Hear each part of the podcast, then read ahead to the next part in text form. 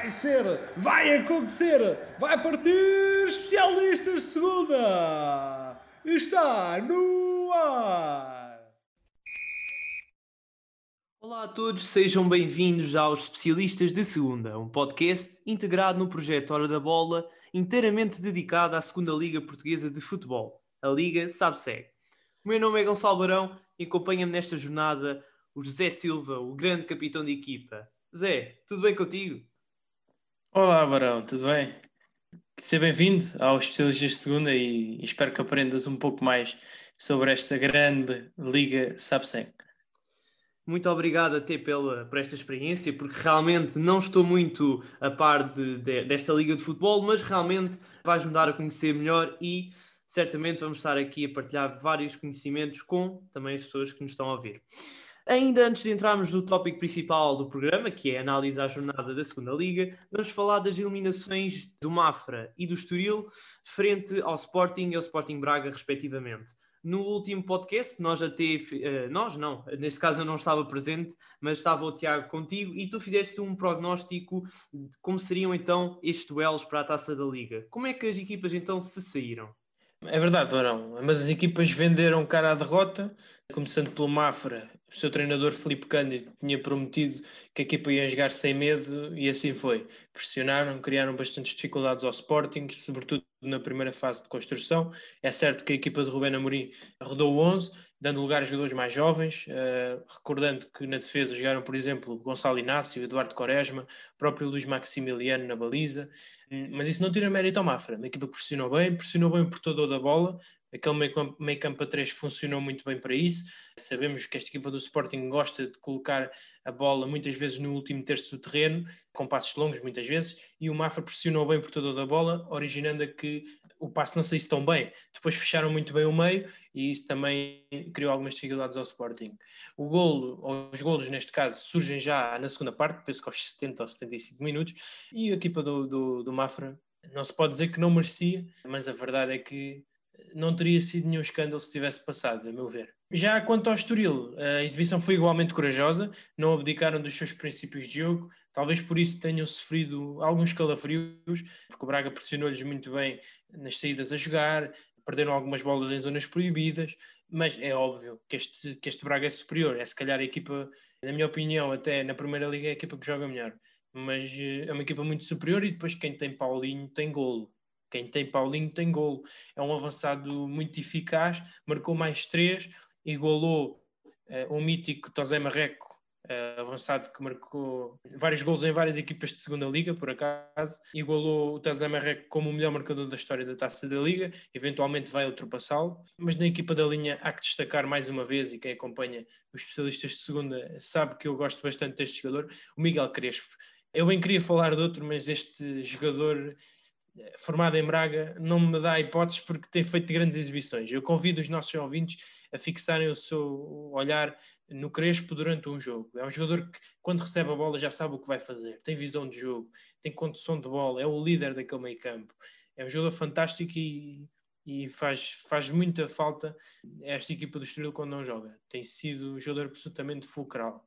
Se me permites, Gonçalo, e antes de passarmos ao próximo tema, gostava ainda de frisar aqui alguns eh, pormenores de uma entrevista que, que esta semana o Jornal Record fez ao presidente da SAD do Estoril, Jeff Saunders, em que o, o, presidente da SAD do Estoril falou, por exemplo, que se subirem de divisão não têm de mudar nada. Isto prova a força do projeto porque os alicerces estão montados, a estrutura está feita para isto durar durante bons anos, não é uma coisa passageira, não é, ok, queres este jogador, nós pagamos e vamos subir já este ano e depois quando chegarmos logo se vê. Não, o projeto está pensado para quer subam, quer não, as coisas vão aparecer, os resultados vão aparecer.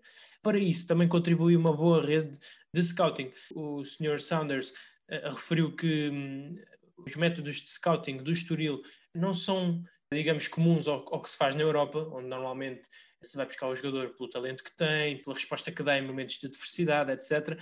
Eh, este Estoril usa um, um scouting com base eh, em estatísticas e, a meu ver, tem resultado muito bem. Está à vista, a equipa esteve nos, nos quartos de final da Taça da Liga, está nos oitavos de final da Taça de Portugal e muito bem no campeonato, vai em primeiro lugar. Portanto, quem sabe não será o modelo a seguir.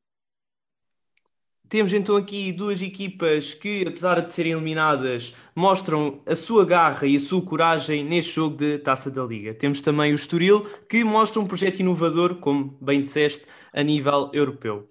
Vamos então para a análise esta 12 jornada da Segunda Liga, que começou a todo o gás com a vitória, apesar de suada, do Penafiel por 3-2, em Almada, frente ao Cova da Piedade.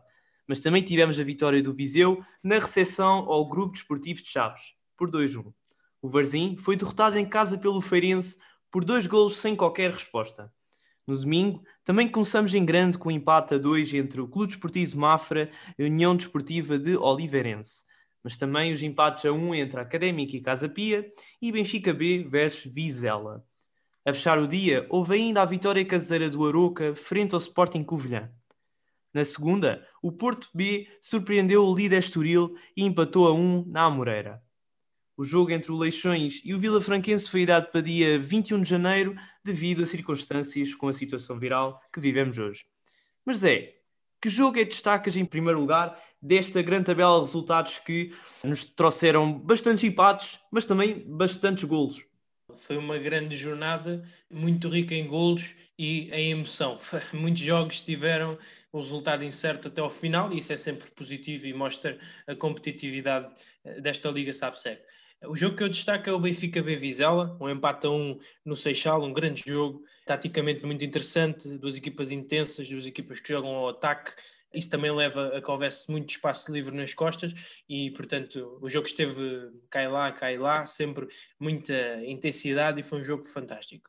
O Benfica B sabia que, que seria muito difícil ultrapassar a primeira linha de pressão do Vizela, mas que se o fizesse, não diria que tinha o caminho livre, mas seria muito mais fácil os seus ataques criarem perigo. E para isso contou com jogadores de classe, caso do Paulo Bernardo, do Foucault, que quando recebem a bola, uma recepção, já tiraram o adversário do caminho, já estão prontos para fazer o passe na profundidade, na largura. Depois também tens um Tiago Araújo na ala, no outro tens o Kevin Sobot, jogadores rápidos, jogadores que têm, têm a baliza em mente logo. Penso que a entrada de Sevilar na baliza do Benfica B não terá sido apenas para dar minutos ao jogador belga. Eu penso que ele é o melhor hum, de, dos guarda-redes da equipa B, é o melhor a jogar com os pés e isso é importante para equipas que pressionam muito alto como é o caso deste Vizela. Vizela que jogou com normalmente 3, 4 jogadores nas alas para criar superioridade numérica. A vertigem eh, não foi tão utilizada, mas ainda assim procurar o espaço livre quando havia. Gostei da maneira como o Benfica B defendeu também essa mesma procura pelo espaço livre uh, do Vizela. Uh, de facto, eu não destaquei aqui a semana passada, mas deixa-me dizer-te que para mim esta retoma de resultados do Benfica B se deve essencialmente à entrada do, do Kalaitz para a defesa, o jogador croata que já vai, vai fazer 100 jogos, inevitavelmente pela equipa B do Benfica uma marca sempre importante. O Henrique Araújo no ataque também é mais pressionante que o Daniel dos Anjos, é mais móvel, é um jogador que, que é um chamado rato da área, é um goleador. O Pedro Ganchas também tem estado bem na defesa esquerda, não, não é tão, se calhar não é tão ofensivo, mas está a melhorar esse papel e como é um jogador alto é sempre útil. Depois, um jogador como o Diogo Mendes no meio campo é um jogador que é muito certinho, o Rafael Brito, embora fosse mais agressivo isso em alguns aspectos desse mais jeito, o Diogo Mendes é mais certinho e isso acaba por ajudar, porque nesta, nesta segunda liga, os amarelos, os livres, tudo o que seja eh, esse tipo de, de contratempos influenciam sempre uma equipa e, portanto, ter um jogador mais certinho, como é o caso do Diogo Mendes, ajuda sempre. Mas foi, mas foi sem dúvida o jogo que eu destaco e a equipa do Vizela ainda vai, se calhar, ainda vai a tempo de uma grande surpresa. eu gosto bastante desta equipa do Vizela. Muito bem, apesar então do empate uh, entre estas duas equipas, temos então o jogo em destaque Vizela versus Benfica B. Nas equipas da frente houve algumas tropeções, digamos assim, nomeadamente entre o Estoril e a Académica. Achas que está ao rubro a luta pelos primeiros lugares?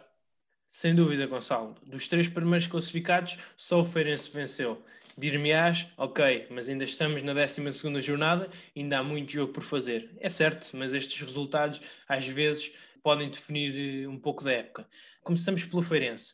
Eh, venceu, jogou com muita energia, muita acutilância, muita vontade. Eh, eu não gosto muito de olhar para as estatísticas, mas é, é um facto. Esta equipa do Feirense quando joga fora de casa, quase que se transforma. É uma equipa, por exemplo, neste jogo contra o, contra o Varzim, gostei especialmente da ala direita da equipa, com o Marcos e com o Diga, a funcionarem muito bem, a formarem uma boa dupla. O Feliz a jogar por dentro também deu grande dinamismo, mas no, no fundo o que fez a diferença foi que a equipa não ficou presa ao seu modelo de jogo, transfigurou-se. Gostei bastante e já não vi o Feirense jogar assim há algum tempo. Eh, no caso da Académica, também empatou, um jogo complicado. O Casa Pia é uma equipa muito bem orientada, tem grandes jogadores com experiência de Primeira Liga. O seu treinador, para mim, vai ter um futuro brilhante mesmo. É um muito bom treinador. E apesar de não ter começado bem, esta equipa do Casa Pia, eh, eu sabia que eles iam dar a volta porque eles têm muita qualidade. No caso da Académica, a jogar com menos um desde os 40 minutos, a sua missão ficou mais, mais complicada, mas isto era como dizia o Mr. Giovanni Trapattoni, quando sentes que não podes ganhar o jogo, tens de fazer tudo para não perder. E foi isto que fez esta académica, que, diga-se bem da verdade, é uma, de, é uma das boas defesas desta, desta segunda liga. Olhando para, também para o Estoril, perde aqui uma oportunidade de fugir à Briosa uh, na liderança, mas tendo em conta aquilo que foi o jogo, um Porto B que deu uma boa réplica, um Cláudio Ramos que teve muito bem na baliza, Conceição, Francisco Conceição é um jogador fabuloso, com 17 anos já andava uh, nesta segunda liga e uh, este empate acaba por ser um mal menor para o Estoril, que mantém a liderança. Respondendo à tua pergunta, sim, está ao rubro a liderança e eu espero que continue assim por muito mais tempo. Temos então aqui as três equipas numa luta de gladiadores, destacando então o Feirense pelo seu desempenho. E o Académico Viseu, depois da surpreendente vitória frente à Académica de Coimbra, voltou a surpreender contra um candidato ao título. O que achaste da vitória frente ao Grupo Desportivo de Chaves? Olha, Gonçalo, esta equipa do, do Grupo Desportivo de Chaves tem apresentado uma irregularidade que não é normal.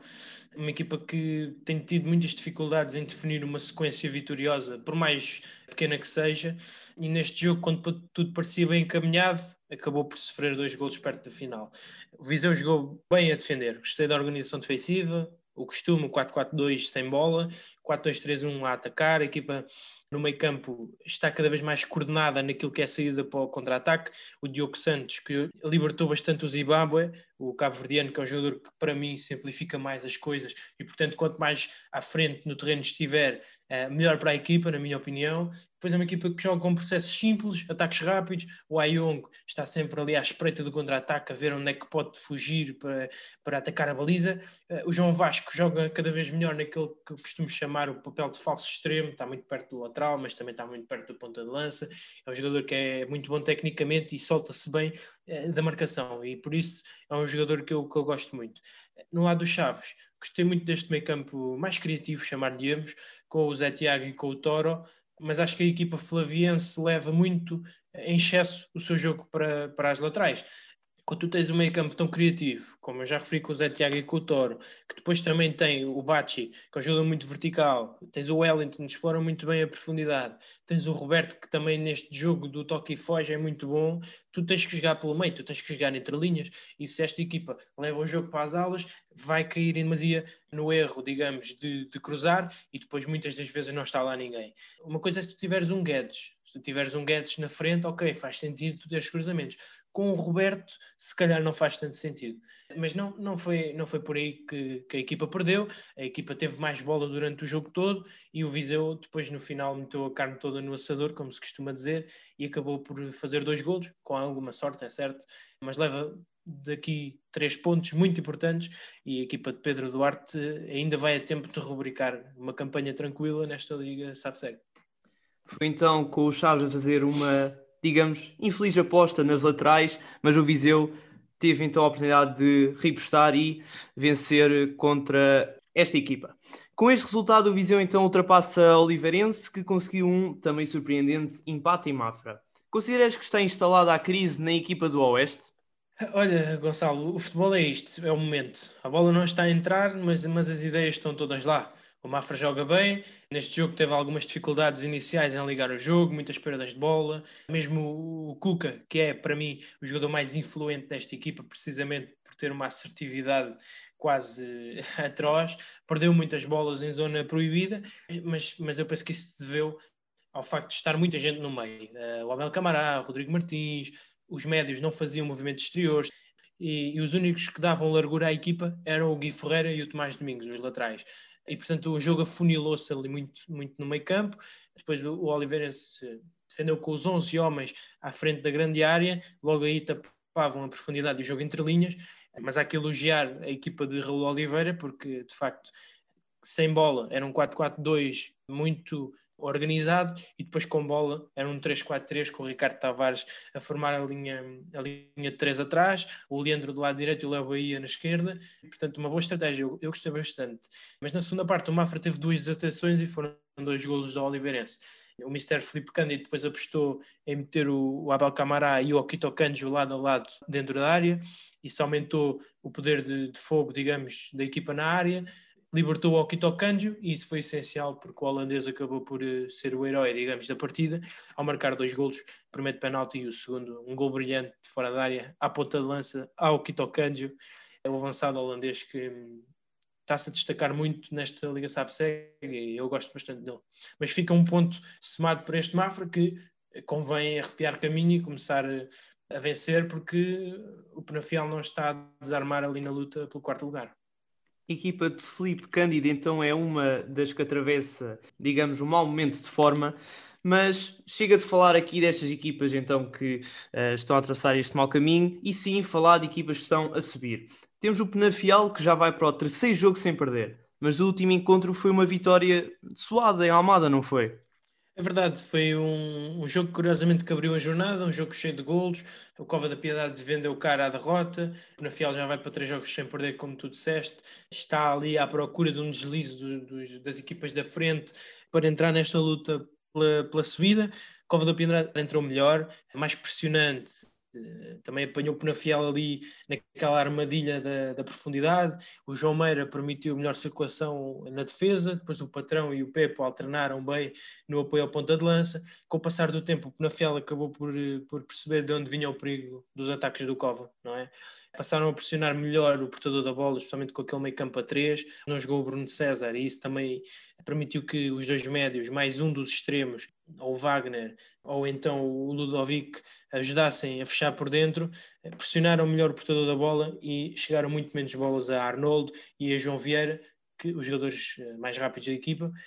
E o Penafiel saía rápido para o ataque, circulava a bola uh, no meio campo adversário com grande qualidade e até penso que fez uma bela primeira parte mas depois, e, e de recordar que tiveram 15 dias sem competir, isso também recentes, obviamente, na segunda parte foram abaixo. No Cova da Piedade também a entrada do, do Tabocele permitiu libertar o Pepe de missões defensivas e deu mais consistência àquele meio campo, mais bola, a equipa acaba por chegar ao gol do empate e a partir daí a equipa do Penafiel galvanizou-se, foi para cima, acabou por marcar o segundo golo, o terceiro, quando a coisa parecia que estava estagnada, ok, vamos ter uma vitória do, do Penafiel, o Cova da Piedade consegue marcar um gol de penalti e relançou o jogo. Tivemos emoção até ao fim e no último minuto tivemos ainda uma oportunidade para o Cova da Piedade empatar. Penso que foi um, um dos destaques desta jornada, foi este jogo apesar do Penafiel, neste caso, estar eh, bastante tempo sem jogar, uh, chega aqui faz uma bela exibição e vence contra a equipa de Almada. Se tivesse destacar um jogador, já que também já destacaste um jogo desta jornada da segunda Liga, qual é que é então o jogador que, uh, digamos, achas que é o estrela desta semana? Bom, um, isto, o futebol são os golos, não é? É o que dá vida ao futebol, é os golos. Portanto, por essa, por essa lógica de pensamento, eu teria que destacar o Akito Kanjo. Marca dois golos, decide o encontro frente ao Oliveirense, que conseguiu pelo menos um ponto para a equipa do Oeste mas eu também gostava de destacar aqui um jogador que, que eu já tenho andado de olho nele desde o início da época, um nigeriano Abraham Marcos, que nesta equipa do Feirense já leva 4 gols em 8 jogos, um dos grandes talentos desta liga, sabe segue, e é quem lhe chamo já um dos talismãs desta equipa, porque sempre que entra causa estrago. Foi titular contra o Varzim, fez uma bela exibição e, e eu penso que é o jogador de destaque nesta semana. O Okito Kanjo, um jogador estrela por acaso dos seus golos, mas o Zé destaca-nos aqui o Marcus, também um grande jogador e se calhar então o estrela desta jornada. Esta semana o Jornal Público avançou que a Liga de Clubes admitiu a possibilidade de introduzir o vídeo-árbitro na segunda Liga Portuguesa. O que é que achas? Zé? Achas que é possível isto acontecer numa segunda liga, a Liga Sabseg, que uh, não, vamos lá ver, não se, não se equipara à primeira liga portuguesa? Sim, é bem visto. Primeiro há que referir que, que a notícia é apenas, é quase que uma sondagem muito tenue feita à Liga, portanto não há nada ainda nem sequer oficioso, mas a confirmar-se eu acho bem. É uma decisão que para mim só peca por tardia, porque pá, não faz sentido tu teres duas ligas profissionais tão parecidas, como é o caso da primeira e da segunda, tanto em termos de valor de, da qualidade dos jogadores, como também em termos de, das estruturas humanas, e depois eh, ser uma liga eh, com condições tão dispares entre a primeira e a segunda. O valor que lhe é dado não é igual e não há condições para os estádios. Dizem, ah, não há condições para os estádios. Então que se arranje condições. Na Primeira Liga também não havia condições para certos estádios e, e conseguiu-se arranjar, conseguiu-se arranjar a maneira disso. Também eu lembro quando, foi, eh, quando começaram a haver a transmissão de todos os jogos da Segunda Liga, levantou-se esse problema, mas conseguiu-se resolver. Conseguiu-se fazer bancadas para adaptar essa situação porque o VAR, um dos, melhor, um dos maiores encargos do VAR, é precisamente o número de câmaras no estádio. E, portanto, se não há esse tipo de condições, com certeza que, que essa barreira não há de ser tão difícil de ultrapassar. Promova-se o produto, ganhe-se adeptos e aí vai-se ganhar financiamento, com certeza, eh, para termos uma liga em condições. Atenção, que eu não, não estou nem a favor nem contra o VAR, acho que há coisas boas e acho que há coisas más. Mas não vamos levar a conversa para aí. Respondendo à tua pergunta, sim, acho bem que haja VAR na segunda liga. Teremos de ver então se existirá então esta introdução do VAR na segunda liga portuguesa, se será então uma vantagem ou uma desvantagem. Só o tempo dirá. Estamos quase a fechar, mas ainda temos tempo para a rubrica Curiosidades de Segunda. O que é que nos trazes hoje aqui para eh, conhecer mais sobre a segunda liga? Olha, esta semana vou-te trazer mais um recorde desta segunda liga. Trouxe assim uma perguntazinha mais fácil, porque sei que tu não és especial adepto de futebol. Mas vamos a isto. Eu quero saber qual é o clube que mais vezes venceu a segunda liga portuguesa. Vou-te dar três opções. A. Moreirense. B. Estoril Praia. Ou C. Passos de Ferreira. Ah, deixaste-me assim um bocado. Queres que, eu te, queres que eu te diga os anos em que venceu, ou o número de vezes que venceu? Hum. Venceu quatro vezes. Quatro vezes. A última das quais em 2019. Ah, é assim, nós olhando até para os resultados desta tabela, temos o Estoril, não é? À frente de todas as equipas.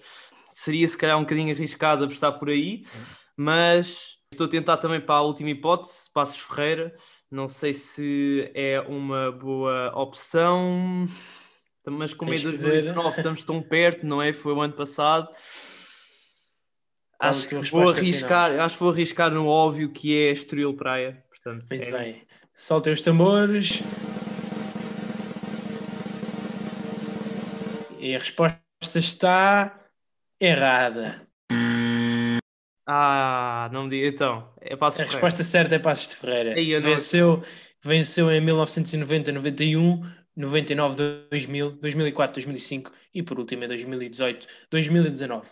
Como curiosidade, dizer que o saudoso Vítor Oliveira conquistou duas destas eh, subidas, foi obreiro de duas destas subidas e portanto também fica aqui a nossa homenagem ao senhor Vítor Oliveira.